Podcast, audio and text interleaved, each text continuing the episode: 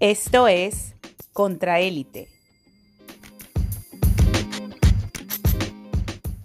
Hola, buenos días, buenas tardes, buenas noches a todos los podescuchas de Contraélite.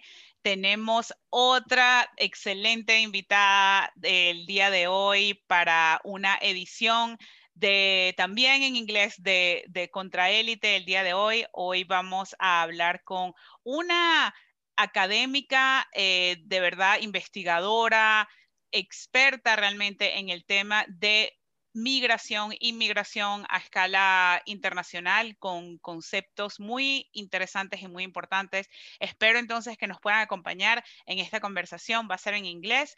Eh, y entonces ahora voy a dejar que se presente. Vamos a, comenzar con el programa en inglés. Hello, everyone. Good evening, good afternoon, good morning, wherever you are uh, listening to our Contra Elite podcast. Today we have uh, a, a, scholar, academic researcher, um, truly a, a, what I would consider to be an expert in the issue of international migration uh, today. And I would like her to let us know how how to pronounce her name because I really don't want to butcher it. So please and welcome. Hello, uh, I am Agla Versatskaita Grzeszkowek, and uh, in official documents, I'm just Versatskaite because my country, Lithuania, does not give me a passport with the letter W so easily due to the long historical issues with Poland, even though my husband is a fourth generation American and has nothing to do with these problems. Uh, so that is just a tiny little detail that shows you how pervasive the topic of migration is in many people's lives and how much it affects even their everyday possibilities to even have a husband's name if you choose to have your husband's name. You don't have to, right?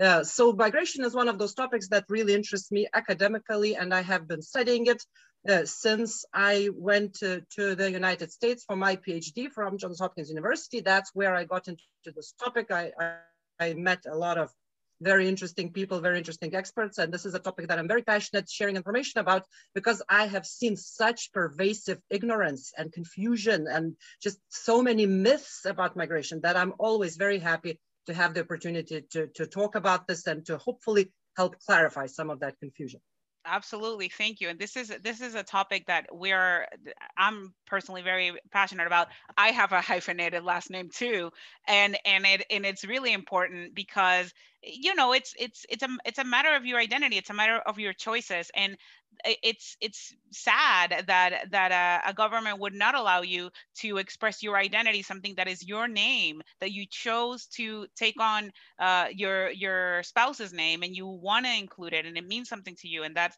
that's really unfortunate. But i also we and we will talk more about that but i want uh, people to know um, some of, of your credentials which i think are really impressive and, and i'm i'm so we're so lucky to have you here today. So uh, Dr. Verseskaite Grzeszowiak got her bachelor's and master's degrees from uh, uh, and earned her PhD in political science at the Johns Hopkins University in Baltimore, um, Maryland. In addition to teaching in universities, she has worked for governmental institutions, a, a think tank, and a political uh, party. She has a special graduate certificate in racism, immigration, and citizenship, and gives public lectures on migration issues. And she has been at ISM, which is the uh, University of Management and Economics which is one of the top ranked uh, universities, business universities in the Baltics. And uh, she has been at ISM since the fall of 2012. And some of her students, ISM students have named her the best BA thesis supervisors of, of the year in May 2014 and 2015. So we're so happy and and and lucky to to welcome you here today. So thank you. You know, without further ado, I am going to get into our questions. And we hear a lot about immigration everywhere. We hear a lot of it here in the United States. We hear a lot about immigration, especially the southern border and what's going on. It's used as a political token all the time. Um, in in the country where we're from, uh, Venezuela, we also hear a lot of the recent immigration. And actually, Venezuela has a long history of of migration from within Latin America going into Venezuela, and then now because of the current situation, Venezuelans uh, having to leave, or actually people who have dual citizenship returning to their countries and and and that really complicates and gives a lot of different nuances to this issue. And you also hear a lot about countries in in, in eastern europe that have uh, that are in a in a demographic kind of crisis because of of of the large migration numbers as well. And so it, it's not an issue of you know only mexicans are migrating or only people from africa are going you know throwing themselves into one of the most dangerous borders which is you know the mediterranean or venezuelans going to trinidad or going to colombia. Um, because we also are seeing a crisis in the baltics and especially we see uh, the situation in lithuania. So uh, one poignant question is why is lithuania in the midst of a catastrophic demographic crisis, losing 12% of its population from 2004 and in 2014. Could, could you explain what, what is happening? That is, those are alarming numbers. And those numbers are even worse if you take a longer historical perspective, because uh, from uh, the earlier decade, a similar number disappeared. Uh, uh, so it, it really is alarming. And, and basically, uh, during the past several decades, we have lost close to a quarter of the population. Of course, the it's a combination of uh, large scale emigration and uh, pretty low birth rates as well. So, you know, we have to remember there's always several sides uh, to the question of demographic decline, but certainly emigration has been a major, major factor. And this is something where uh, many scholars have actually researched this because you are right that Lithuania has some of the worst rates. It's not like completely outstanding. Many Eastern European countries are in fact among the countries which had the fastest growing immigration rates at the end of the 20th century. Um, and that is a product of a combination of several factors. Um, first of all, we have to remember, you know, that in general, it's important to remember that most of migration is explained by economic reasons. That is just a fact, you know, statistically speaking, whichever country you take, the absolute majority of the world uh, uh, will give you similar results. So for example, uh, many uh, representative surveys of Lithuanian immigrants have shown that uh, more than 50% of them simply went because they wanted to earn more, to have a better standard of living. And that is absolutely understandable. People look for, look for something that is better. Uh, about a fifth to a quarter, depending on, on the survey, um, say that uh, it's the cultural things that make them leave because they don't like the, you know, the gloominess, the negativity, the lack of uh, tolerance for minorities, or you know the, the way that they are treated by people in power, and so on and so forth.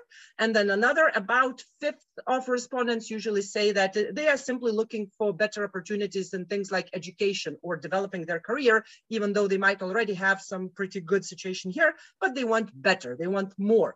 Yeah, so it's no wonder that overall in the world, the largest immigration rates are in small countries, island states, a, a lot of the Caribbean states, a lot of the, uh, the Pacific uh, countries, and Eastern European countries, which are relatively small.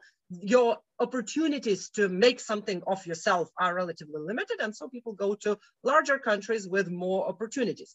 Uh, but essentially, the absolute majority, they are simply looking for something better. And for Eastern European countries, that uh, became possible only in the past several decades. Let's not forget that we spent, uh, you know, close to 50 years behind the Iron Curtain, where you couldn't leave even though you wanted to.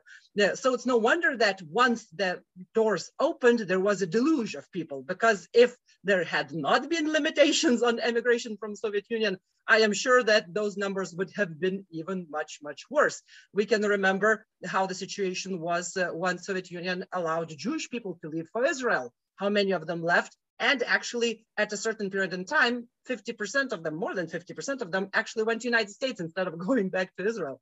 Uh, so everywhere it's the same, and at all times it's the same. People are looking for more opportunities. And the fact that Iron Curtain fell, the fact that it was physically possible and eventually legally possible to migrate looking for work to European Union countries, to Western Europe, that enabled this process. Uh, and once that has happened, then migration has a certain cumulative causation. The fact that many people who you know have migrated means that it is relatively easier for you to migrate as well. And that is part of this whole, you know, economic calculation of a person, whether it's worth for them to migrate or not, because then they know they will have friends who are going to help them find a job, find where to live and so on. And all that adds up to build this almost like emigration culture where people think it's normal to emigrate. It's almost like a rite of passage to go somewhere, especially if you come from like a smaller town or something. If, if I can if I can interrupt uh, Dr. Versatskaite, it's just so interesting and, and so provocative what you're saying. I'm just wondering, just real quick before we go to the next main question of the of the interview, in your research, in your estimation, would you say that if you look at the global perspective, talking about the Soviet Union, talking about Lithuanian, Baltic, Eastern European immigrants, is that a, a, worse, not worse, I don't like to use these numbers, but a higher rate of immigration that what is happening in developing countries going to the global north? Or is kind of, because, and for all our listeners, I would really recommend we will put it on, on our uh, on the link once we release this interview. This amazing lecture that Dr. Versatskaite gives is amazing. Everybody has to check it out. And I really like that fact that how you were challenging the narrative of what, what you think is right is not really right or is not completely accurate. So in that point, would you say that, I don't know, just maybe Nigeria has a higher rate of migration to South Africa than what we imagine Poland would have towards the UK before Brexit? Actually, I think it's extremely important to make the distinction between the numbers of migration and the rate or percentage of migration. And this is where I think some of the confusion comes because many people are not quite used to doing math in their head and, and they kind of conflate those things, right? Because if we think in just pure numbers, then the you know the largest part of immigrants and the largest part of immigrants, they are in Asia. That's just the largest continent. That's where the most people are. If you take the top 10 countries uh, of immigration in the world, they are, uh, you know, half of them uh, are Asian, even more than half, you know, if you think about uh, places like Russia, which is, you know, partly Asian, right? Uh, but certainly, you know, number one sending country in the world is India with like 17, over 17 million immigrants uh, and so on. Mexico used to be number one, but now it's number two. Then comes China and, and so on. You know, Pakistan, Bangladesh, they send millions of, of migrants. And yet, if you think about percentages, then that's not so big. Uh, in terms of percentages, the emigration rates are indeed higher in the, like I mentioned, small countries island states, the Caribbean is pretty bad. Eastern Europe is one of the worst. Indeed, Africa is not actually experiencing such huge emigration rates percentage wise. But here we have to take into account two elements. First of all, uh, the numbers of people are just so big that even large numbers of migrants comprise a small percentage. Second of all, migration happens when people have a certain amount of resources to do that migration because it requires resources to even leave, to go somewhere, you know, to pay for your passage, be it legal or illegal, you know, authorized, unauthorized, whichever it is, it requires money. And many people would like to migrate, but they don't even have that opportunity. And so places like, for example, Eastern Europe has gotten that opportunity to migrate more easily. And so their rates are worse than perhaps countries which are more developing. They are worse off, objectively speaking, economically. But people there simply just don't have the resources. The largest percentages of migrants actually come from middle income countries rather than the poorest ones because it's not so easy uh, actually to migrate. And furthermore, people from poorer countries, they often don't migrate that far even though the most desirable destination of migration would be North America, it doesn't have the largest numbers of migrant or the largest percentages because it's just so hard to get there. Yeah, so there's always, you know, there's a will, but there's not always a way. Let's put it that way.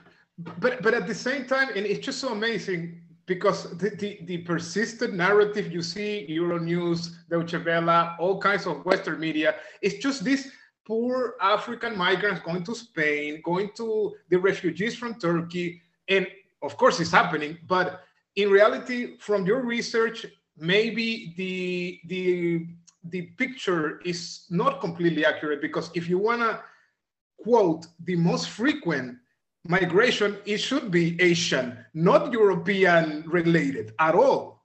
So I, why, why don't think, you think that's happening? It's just like drama, political calculations. What do you think? Part of it is drama, but let's not forget that that is the nature of mass media. And that is the nature in general of people that everybody thinks he or she is the center of the world. We are all our own centers of the world. Europe is Eurocentric. That is completely understandable. And so when something happens to Europe, then Europe thinks it's the main thing that happens. Uh, all through this migration crisis that was taking place uh, from 2015, it was so ridiculous to see, you know, this image on the news, like this is unprecedented. Everybody is coming to Europe when in reality, absolute majority, over 80% of refugees are still in the developing countries. They are around the same country where they originally came from because they can't afford to get much further. You know, obviously there are way more Syrian refugees in the Middle East than there are uh, anywhere in Europe, but because Europe is so Eurocentric, they think that they are the ones who are experiencing the biggest numbers. The, Europe used to be the, the place where proportionately the largest number of migrants was, but it's not the case anymore. Uh, now Asia has overtaken uh, us in that sense. Well, I mean, us as me also being in Europe. Uh, but let's not forget that, you know, media will do this wherever media is. So for example, when I teach my class on migration, I tell students that each student has to represent a certain migration flow and they have to do media monitoring of that migration flow. And it's amazing. They like, it's their mind is blown when they see the same stuff is happening everywhere. For example, right now I have a student who chose to write his thesis about South African migration problems because he was so amazed how, you know, you could put it next to any kind of European far right and, and it would be a perfect match almost to, to, to that stuff. Or when people analyze, uh, let's say, you know, the problems with migrants in Chile, and they're like, you know, they are so ridiculous sometimes, those questions, but they, I think, you know, uh, out of the mouths of babes, as they say, they say, how can they even distinguish who is a migrant? They all look the same, you know, it's ridiculous. Or they say the same thing about South Africa. and once they start seeing how much of that is the media and how much of that is this portrayal of migrants as a problem, as criminals, as doing something wrong, as, oh, they are coming here to steal your jobs and live off of welfare. Schrodinger, anyone, you know, it's ridiculous. The, and, you know, all joking aside, in fact, research has shown that people who follow the news more are more afraid of migrants. So it's not really about their actual experiences from migrants because most people don't have that kind of contact. But the fact that they see it on the media and the fact that the migrant profile is more visible due to the cultural and, and ethnic differences, it gets blown out of proportion. But the media is the media. That's how it works. You know, the three C's, crime, crisis, controversy. Whatever sells are those things. And so migrants are very often very convenient for that. Obviously, they're not the main thing, but it's very easy to vilify them. Uh, and uh, media has a very symbiotic relationship with politicians. There have been studies done, uh, for example, I think in 2003 or four, there was a study of British media uh, and how they portray migrants. Uh, and it was overwhelmingly about problems. Very little was said about the causes of migration or what's happening in, in the origin country. And absolute majority of information in the media about migrants was what politicians said about them. So there's a, there's a very strong synergy there. And of course, politicians will manipulate the discourse to their own convenience. And migrants are very convenient to, to scapegoat and vilify because they are not voters. They will eventually become voters as certain parties in certain countries have come to realize. But in the short term, because most politicians' time horizon is short term, you know, next election, that's it. Uh, in the short term, migrants are very convenient to scapegoat, and people certainly believe what they see in the media. Well, maybe there's a certain amount of skepticism these days with, with a lot of fake news, but sometimes that skepticism goes in the wrong direction, as we know. That, that's that's an that's such an incredible analysis because that is exactly what could be applied. That same framework can absolutely be applied in not just to Europe, but also in the United States. The United States is very, you know, US centric. So people here are like everybody wants to come here. And like there's also this like mythical narrative of like the nation of immigrants and everything and it's like oh because everybody wants to come. And it's like yeah you know the united states is a nation of immigrants uh, but that is also so complicated with how how was that first migration here? And like what happened to the indigenous people? What happened to the indigenous people in the americas? That story of immigration of colonization into the americas was also extremely problematic and it's something that gets glossed over and it, that it gets romanticized to an extent. And so here in the united states it's like oh no because everybody wants to come here. And people are talking about like oh we're receiving thousands of syrian refugees thousands and millions of, of, of central american refugees. Like people still think that all of of of like Mexicans in droves are coming to the United States, and it's actually been like net zero migration from from Mexico for years and years and years, and. Uh, or, or, or, the people who are who are who are coming are like as you're saying are from like middle income countries especially because of that matter of resources and it's just like okay like what's happening and so at the same time i also hear the same kind of actually a lot of xenophobia that has been used as a political piece in Latin America against Venezuelans, like, oh, they're coming here to take our jobs, they're coming here to, to commit crimes, they're coming here to whatever, and they get blamed for all of the shortcomings of the current government that, and, and so then, like, even right now, I'm hearing like this narrative in, in like in Colombia of like all the social unrest right now, they're trying to say, like, oh, like, who knows if some Venezuelan elements are trying to, you know, destabilize the situation and it's like what are you talking about? Like it's your own government that is having problems and but it's so easy to say this unprecedented influx this or whatever and and it's it's it's amazing uh and and and such a, a, a, astute an analysis of what what is going on uh, when it comes to migration and one of the things that to me was shocking to see in the past two weeks um, was that there was this video that became viral here in the US about Venezuelans coming to uh, like coming to the United States via Mexico, which is a very kind of different and un- unseen kind of route of migration because to go from Venezuela to like geographically, it seems almost impossible or very difficult. And so then, you know, you I saw this video and it's this video of of and I'm, I'm I mean, I'm not doubting that people of course are, are suffering and are going through some issues um, to go to to to migrate and they need to you know for whatever reason. I think that migration is something that's very natural very human. But you know they came and th- then there was like someone there at the border with a camera like capturing these like dramatic images. And then as soon as they stepped in they were like oh my god like this holy land of of the united states. And then this man was interviewed and he started talking about like how socialism is horrible and giving his whole political analysis of what was going on. And i'm like okay wait a minute. Like uh, uh what? Like what are what is what is this? Like and, and then I heard other reports of people paying $17,000 to bring their families from Venezuela to the United States. And it's like, okay, so like, it, it's, it's like, uh, who, it just really makes me, um, you have to really analyze what myths have come about from from from immigration and and and and like what is actually the the truth and why is the media and and politicians obviously as you were saying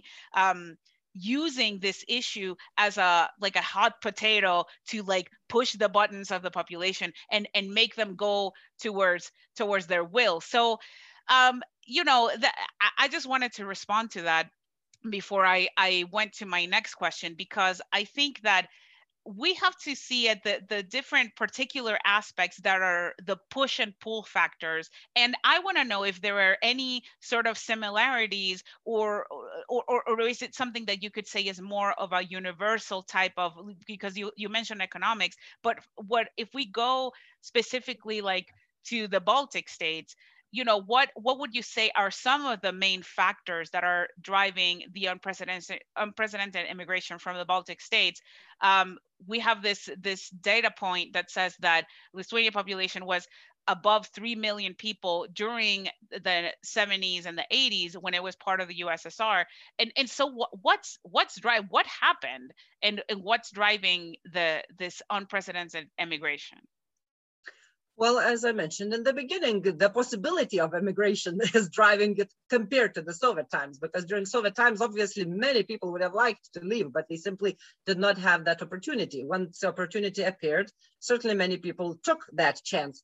Uh, I was uh, a student in the 90s, uh, and many of my own people from my environment, let's put it this way, uh, many of them went to uh, the West illegally at that time, but they found the opportunity because it's much easier, you know, to, to travel by land and, and do these things. And, uh, and they earned enough money in a, in a relatively short period of time uh, so that they could come back here and uh, purchase an apartment or, you know, establish a business and so on.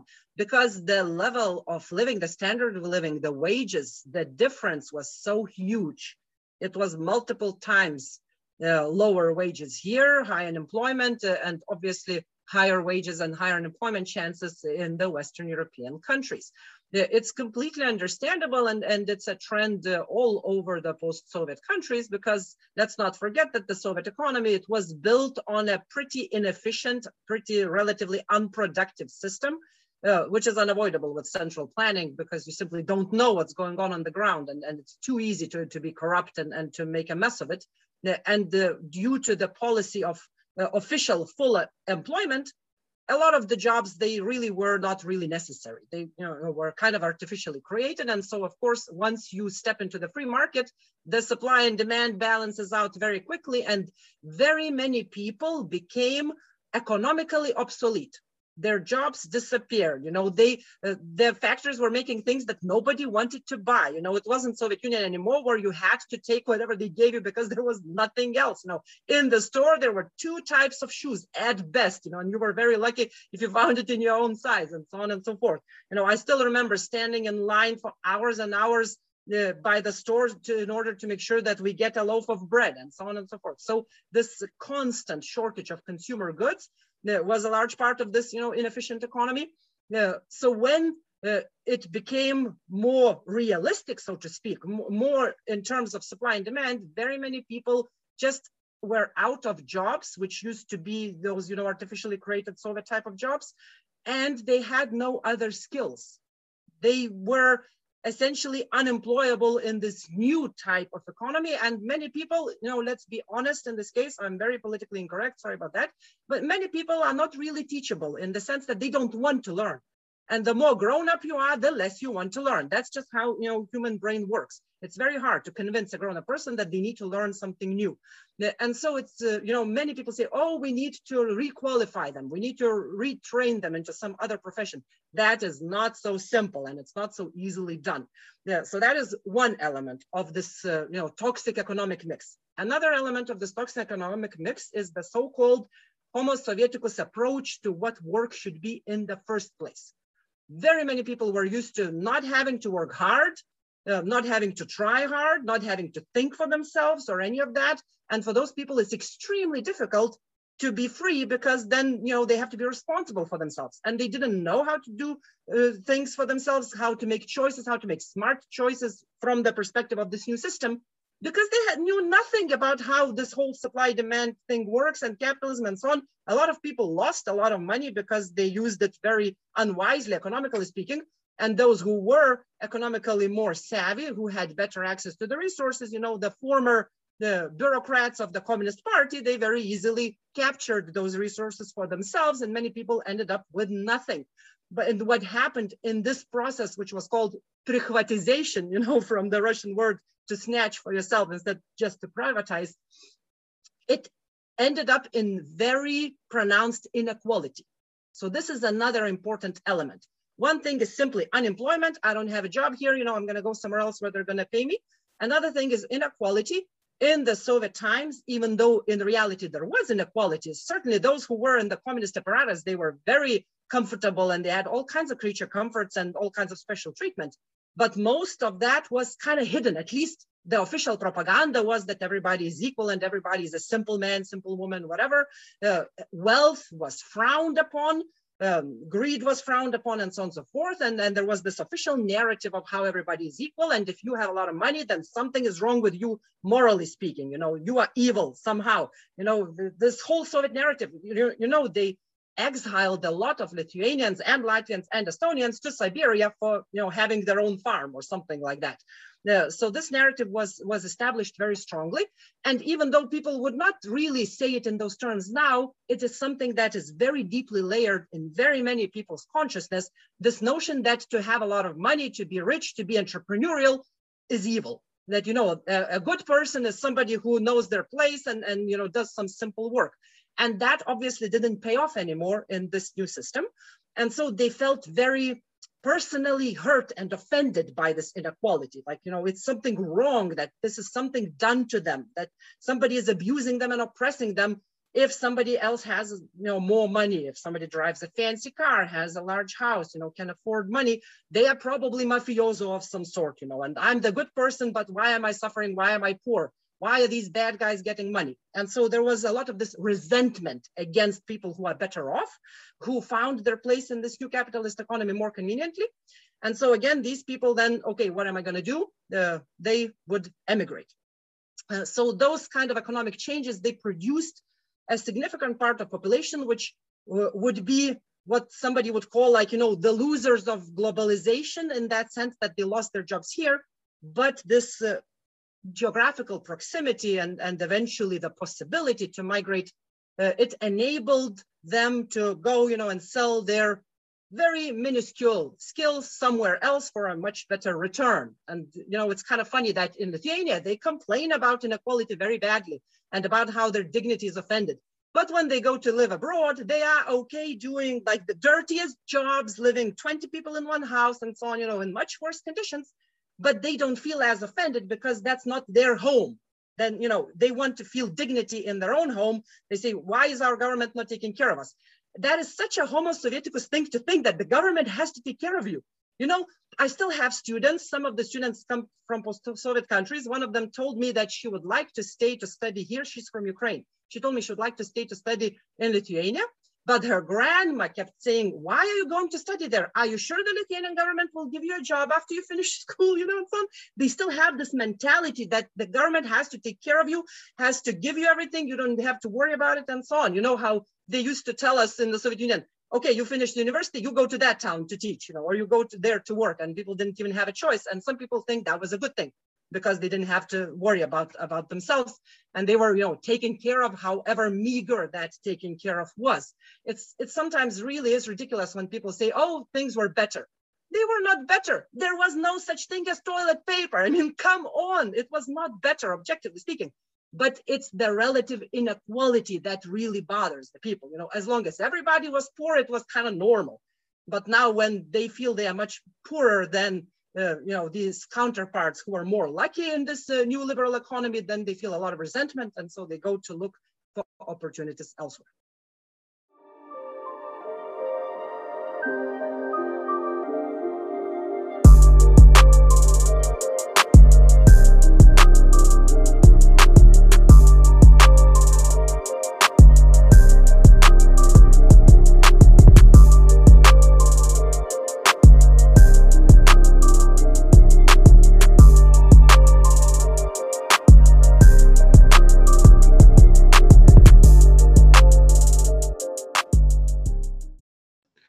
So good analysis again, and I don't want to be repetitive like Vanessa, but it was such a good analysis, and I really enjoy that that feature about the Homo Sovieticus uh, aspect because I think that just can go into a whole other program by itself because you can see that behavior happening in other countries as well, and just another program.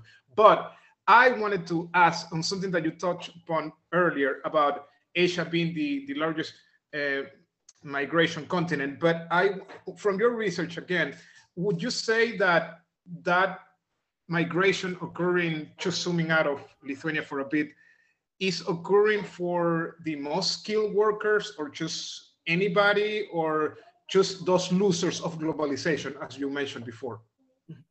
Well, statistically speaking, uh, in general, there are fewer educated people in the world and more uh, low-skilled people in the world. So proportionately, uh, if we take the whole migration flow of the world or from most any country, there will be more low-skilled than high-skilled people among the migrants. But if we compare those proportions to the country itself, then a larger proportion, let's say, of Lithuanians, high-skilled people emigrate than the proportion of Lithuanians, low-skilled people. So it still ends up that the numbers of low-skilled are bigger simply because there's many more of them. But proportionately, in, in absolute majority of countries, the rate of migration is higher among high skilled people, which again comes back to the question of resources. They are more able to do that. They are more knowledgeable of how to even proceed about it. Uh, many of them actually go looking for studies, for career prospects in like multinational companies, rather than uh, trying to emigrate and, and work in those low skilled jobs. Whereas the low skilled people, they go to work in the, in the low skilled jobs. So the proportion is a bit in favor of high skilled people's if we look in one country, but the numbers are bigger uh, for the low skill. So in that way, that whole narrative media construction of the the brain the brain drain is kind of accurate according to your research because there is also another side that is like the the brain waste that as you mentioned all of they don't have a problem doing all of these crappy jobs in their newfound countries and not all of them get the right um, diploma equivalents and all of this, but it's another country, so it's fine. So have you researched, talk, touch upon that, that this brain uh, drain ends up being brain waste or just, it just happens naturally and 50-50 it goes uh, as as the longer they live in those new countries, the better it becomes, or this is uh, another part of the research this is very different country by country because it very much depends on the regulations in terms of like diploma recognition, as you mentioned. For example, I have a relative in the United States who was a nurse here in Lithuania, but when she went there, they said you have to recertify.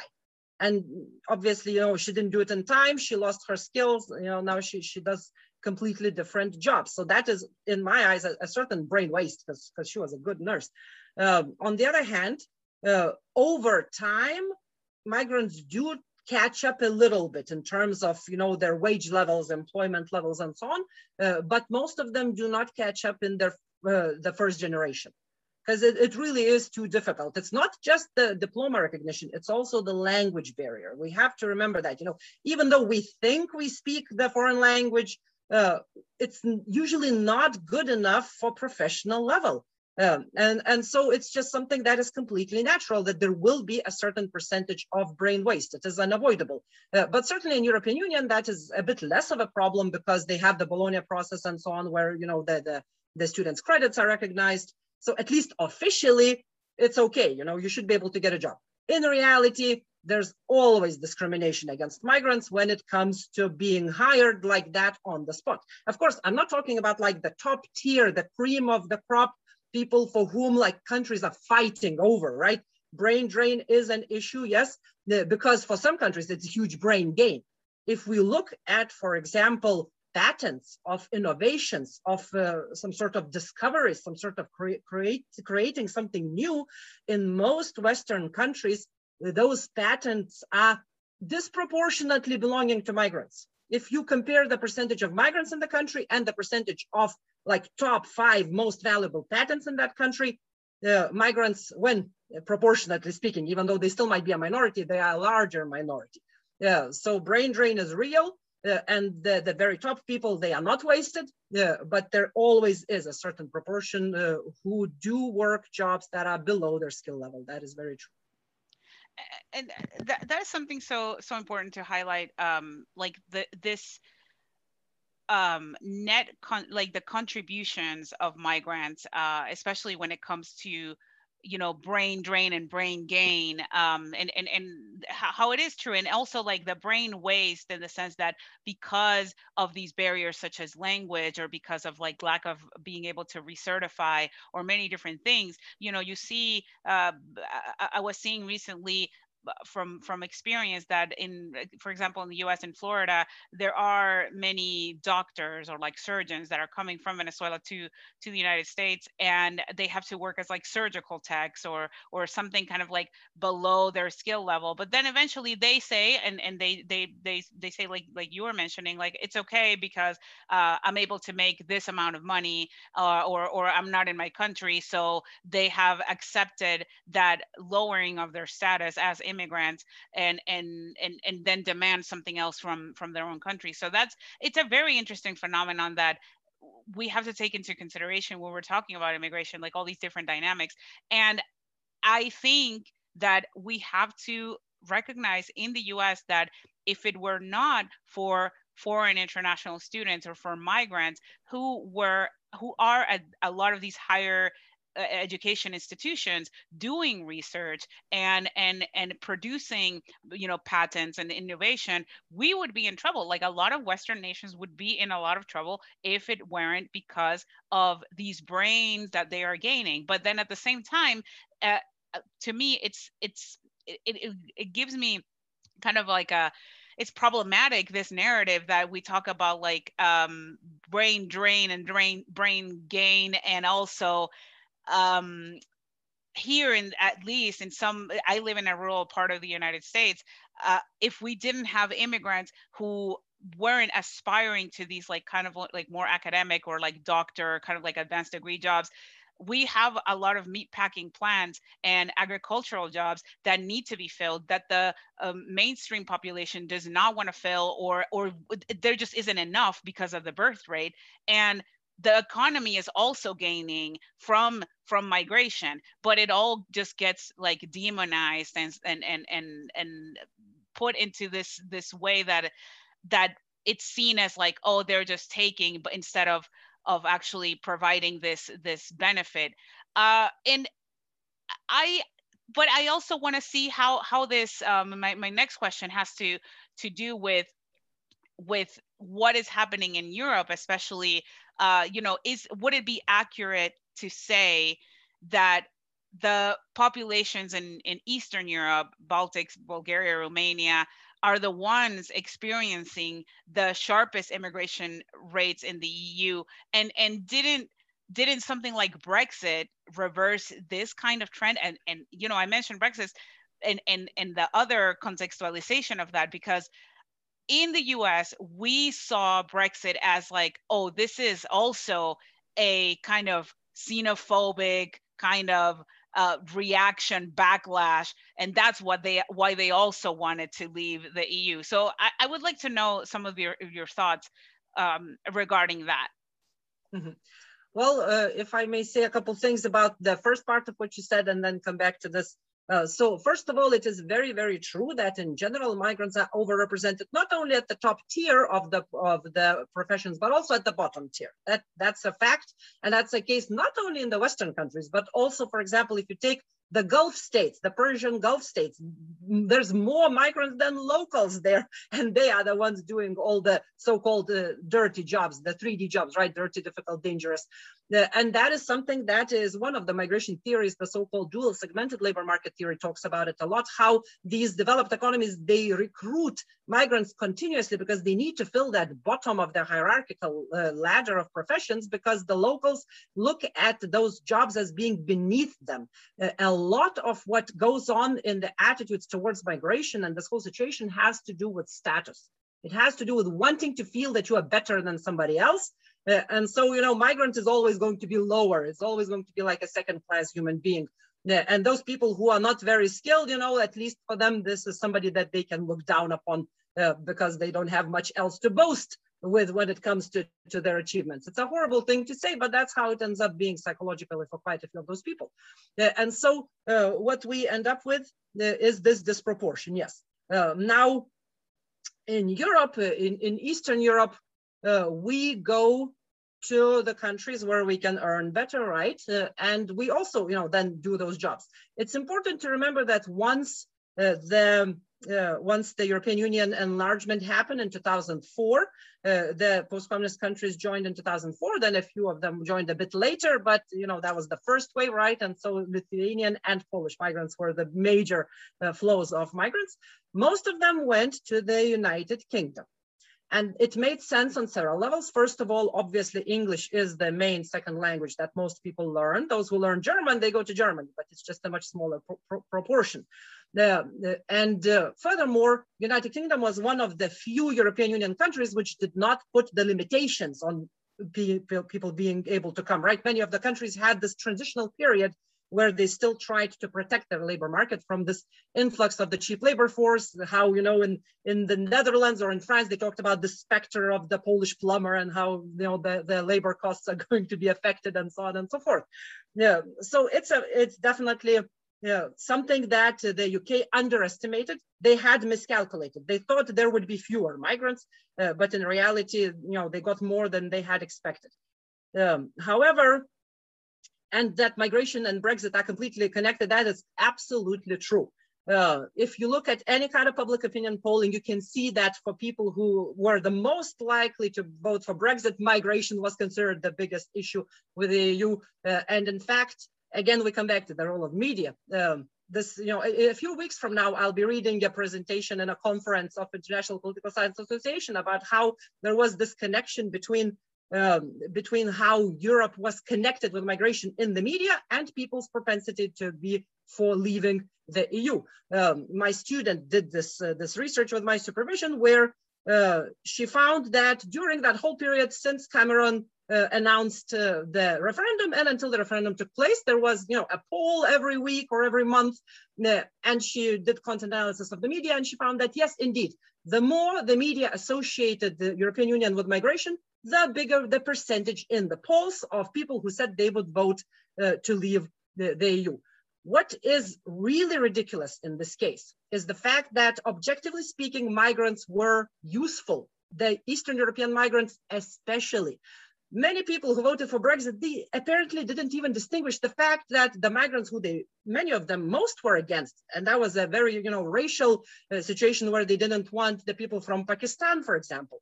European Union has nothing to do with it. Those kinds of migrants, you know, they are a bigger number there, but in many people's head, everything gets mixed up together. And so then there ended up being a lot of this positioned onto the Polish or Lithuanian migrants, which, you know, makes no sense, but it was there. And there was a lot of this, you know, xenophobic attacks against the Polish and the, and the Lithuanians there uh, in the UK. And so they voted for Brexit saying, now we can stop migration. in reality, they simply shifted the, you know, they shifted that there's going to be more migration uh, from, again, those, uh, let's say, Asian countries, uh, which they were not happy with in the first place. And if you look at statistics, the Eastern European migrants, such as Polish or Lithuanian, they made a bigger contribution to UK's economy than the natives did and than the non-EU migrants did. In terms of how much they used of social services, taxes, and so on, uh, how much they paid in and how much they took off, they were very beneficial, very useful migrants. But this is something that did not translate in the public discourse, that did not get taken into account. And many people are like, no, I want my country back. Uh, and then, oops, you know, pandemic comes and they have to fly Romanians into the UK to pick strawberries because nobody else wants to do it. Yeah, so there's a lot of cognitive dissonance when it comes to that. But your original question was regarding the, the reversal of, of the flow. Uh, indeed, uh, there has been less migration uh, to the UK since Brexit. Uh, some people have come back. Those numbers are not major, but you know, obviously Lithuania is a pretty small country. So even you know, 20,000 or 40,000 people is, is a big number uh, if you think from the perspective of a small country. Uh, but it's very difficult right now to disentangle the actual reasons for that because it's not just Brexit, it's also the pandemic. Last year, there were more people coming in than uh, meaning returning Lithuanians uh, than leaving. But many of them are the kinds of people who were doing those, you know, lowest rung jobs, uh, who simply ended up, you know, without any kind of uh, situation where they could manage. And then they came back to Lithuania and they registered in the unemployment office, you know, and they're looking for unskilled jobs. So that tells you, you know, the profile uh, of these people. Uh, and let's not forget that in general, migration uh, hardly is ever, you know, fully permanent if we look like overall globally, about a third of people do come back. And most of them come back not only from these, you know, beautiful, perhaps patriotic feelings or wanting to be back with their family, but they come back because they fail economically there wherever they went. They don't get such good wages as they expected. Maybe they don't find a job that they expected. They're not happy with the living conditions uh, migration is not always a success in that sense. It can be a failure as well. And so some of those people could be considered failed migrants in, in the economical sense. Some of them came back because of this uncertainty. This is something that is very important to emphasize. The, for humans in general, for the human brain, for the human nature, uncertainty is the worst thing.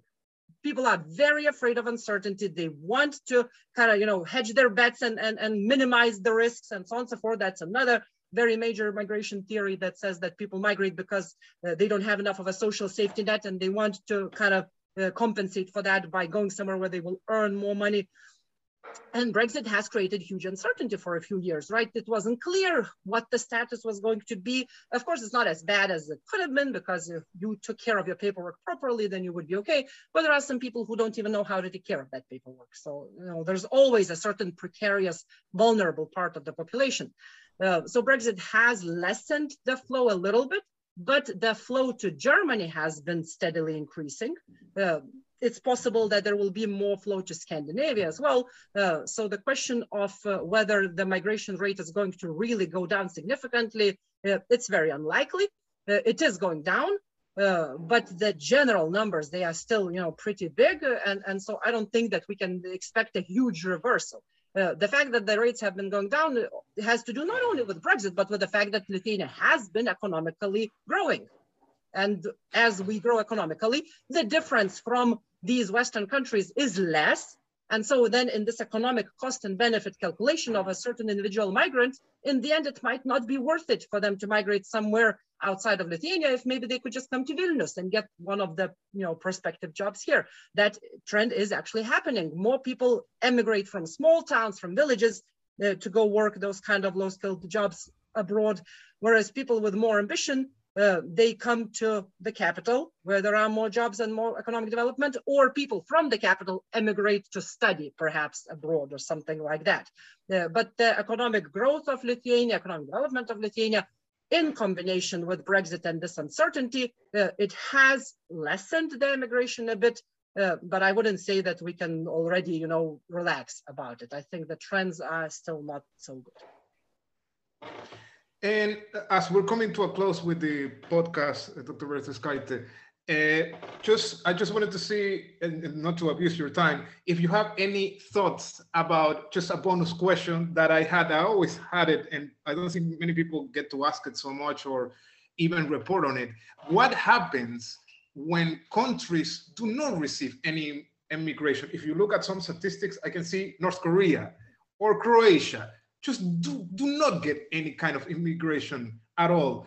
Is that good for those countries? Is it good for those Brexiteers, racist, xenophobic? I mean, if they live in those countries, will they experience some kind of ethnic paradise? What are your thoughts on that?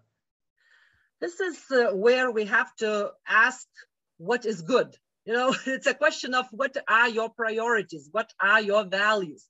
You know, for example, a country like Japan, many people have wonderful feelings about Japan. For migration scholars, it's not so wonderful. There's plenty of racism there. There's plenty of problems there um, ever since uh, the, the Korean situation. But even now, you know, they have this reverse migration flow uh, from Brazil of the descendants of the original Japanese migrants. And, you know, why are they recruiting all the way from Brazil when they could have taken much closer countries? Well, because they at least look Japanese, right? So then it's less offensive, if I may say so. And there were some politicians in Japan saying that we don't want migrants, although Japan has one of the lowest birth rates in the world, and uh, they are dying out in that sense. And they need migrants to take care of these older people to, to produce the services and, and, and serve and so on and so forth. Uh, but some politicians were saying, obviously, you know, this is not the majority, but some were saying it's better for us to die out than to become an immigration country. You know, let's die out with dignity. So, you know, obviously it's very extremist, but this is something that there are plenty of people who think in those terms. They think that immigrants somehow pollute the gene pool, you know, they they they ruin the country, you know, they they question I have been questioned, why are you married to a foreigner?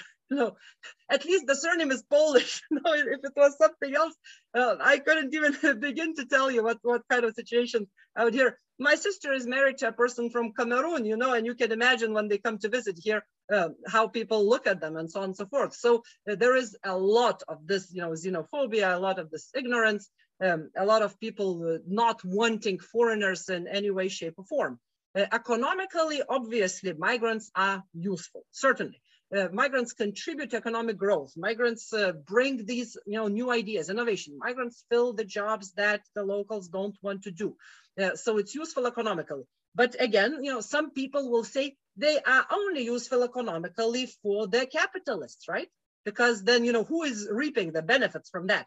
Migrants themselves and people who give them the jobs uh, or people for whom they innovate and so on and so forth. Whereas for this, you know, simple person, so to speak, the everyday regular citizen, one of those, you know, winners of modernization, losers of globalization, a migrant is a threat.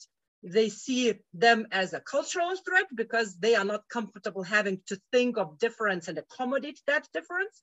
Now, some people get very offended if, for example, somebody who is Muslim would request Friday off rather than Sunday, you know, in, in their schedule or something like that.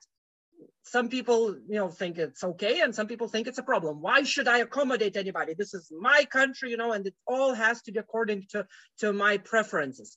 Yeah, so you know they see it as a cultural threat, not in the sense that like some crazy people say, oh, they are going to overrun us and we are going to become, you know, a Muslim country or whatever else they say they, ju they just don't want any of that, right? You know, the, these purists. So that's ridiculous, but that is part of what people think.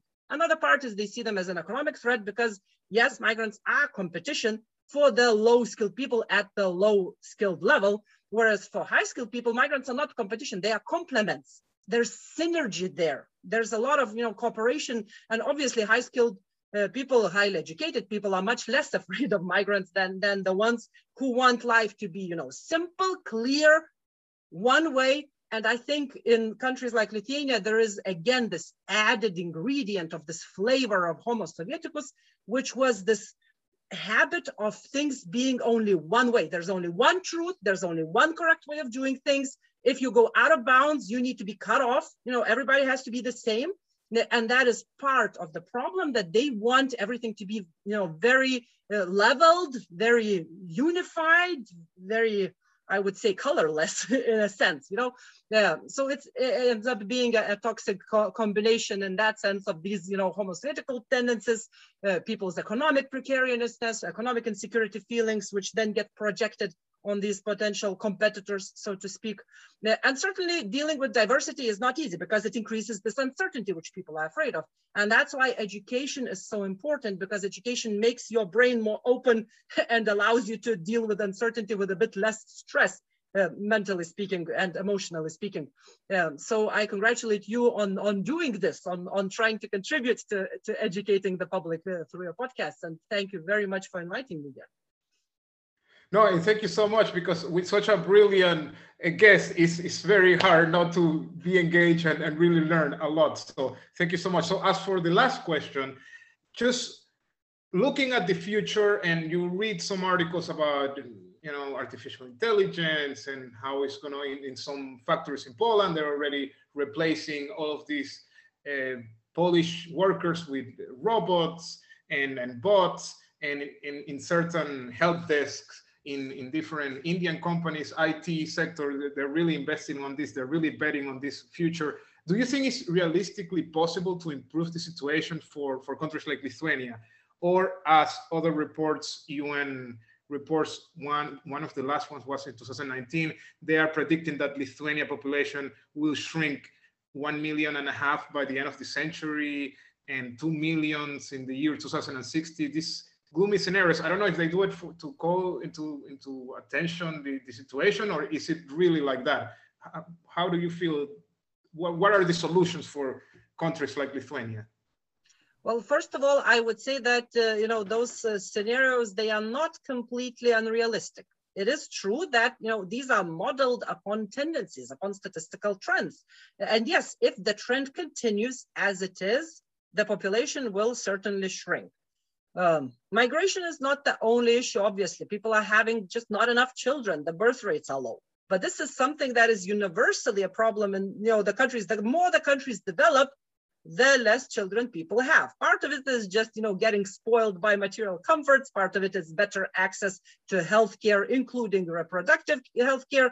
The part of it is, you know, how we keep pushing uh, marriage age further down, and then just biologically, it's impossible to have as many children as maybe you would have had uh, in your young days, and so on and so forth. No, and this is something that you can't escape. Even with migration, you know, to, to illustrate this, for example, uh, in North African countries, people who had migrated to Europe and came back, they had fewer children. There was this certainly effect of of being, uh, I guess, educated about possibilities of contraception and just in general a different a different uh, type of approach to how many children would be normal in a family and how many children we could handle. That's part of it. You know, just in general, with economic development, uh, birth rates go down, so there will be fewer people. Another part is, again, economic uncertainty. If people do not feel economically certain, they will have fewer children. If they feel more optimistic, they will have more children. If you look at Lithuania's birth, date, birth rate development, uh, it was going down steadily in the 90s and then started going back up once we joined the European Union because people had more economic optimism and so the rate started going up. It has not caught up to 2.1, which is what we need as a replacement rate. Yeah, and it's very difficult to make it happen. Lithuania already has one of the most generous uh, maternity leave policies anywhere. Yeah, but still, you know, people want more. They want, want more certainty. They want uh, more assurance, uh, and maybe then they would have more children. But I still don't think that it's really realistic. So for many such countries, the only way to maintain population would be immigration, because obviously in many of the developing countries, the birth rate is much, much higher.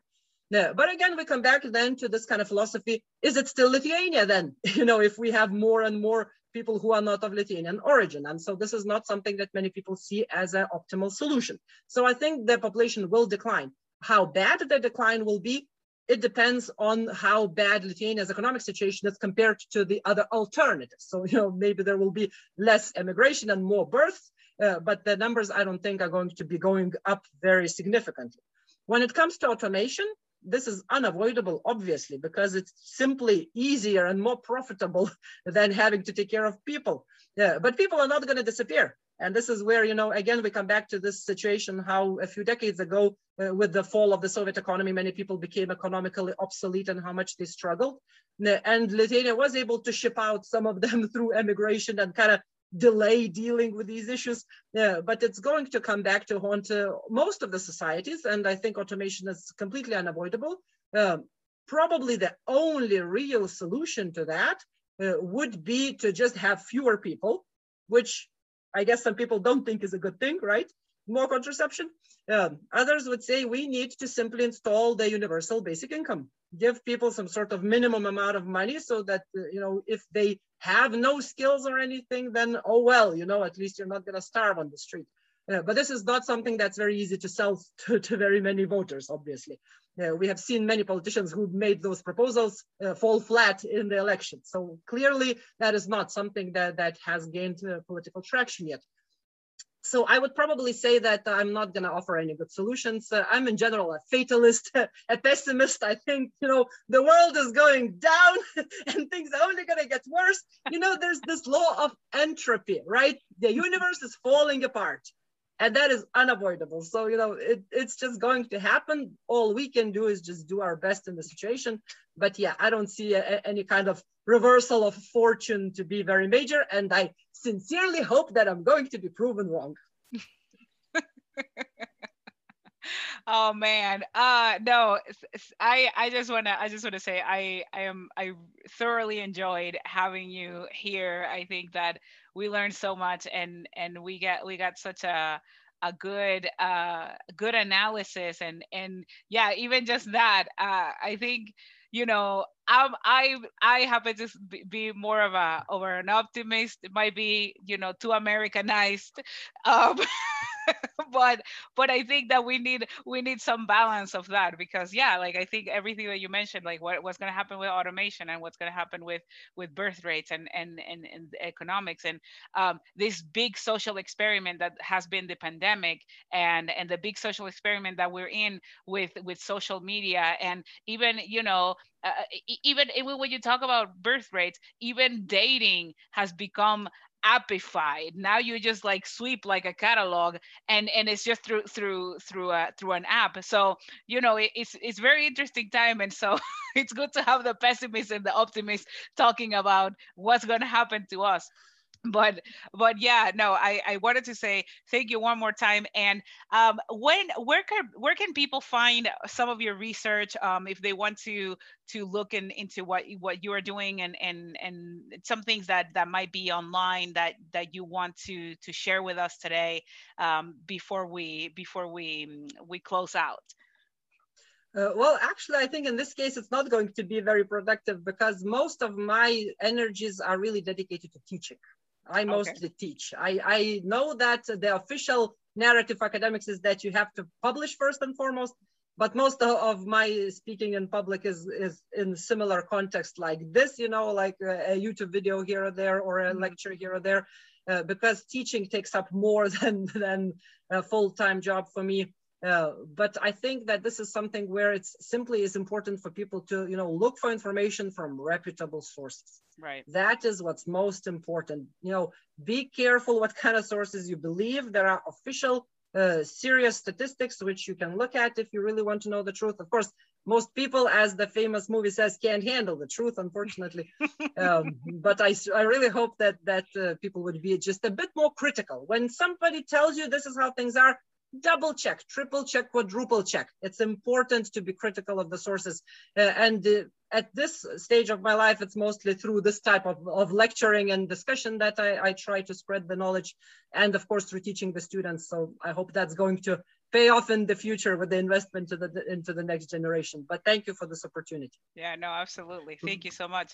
La, uh, la Gero Vaccaro, Dr. Egle, thank you so much. Thank you so much. You. Um, and and all of our podcast listeners can can um, find us on social media at Contraelite One. Um, we're on Instagram, we're on uh, Twitter, and also on Facebook. And we do have a YouTube channel, but uh, we haven't super updated it. But I think we're gonna we're gonna try to to focus on that this summer. So thank you once again so much, and we will see you later.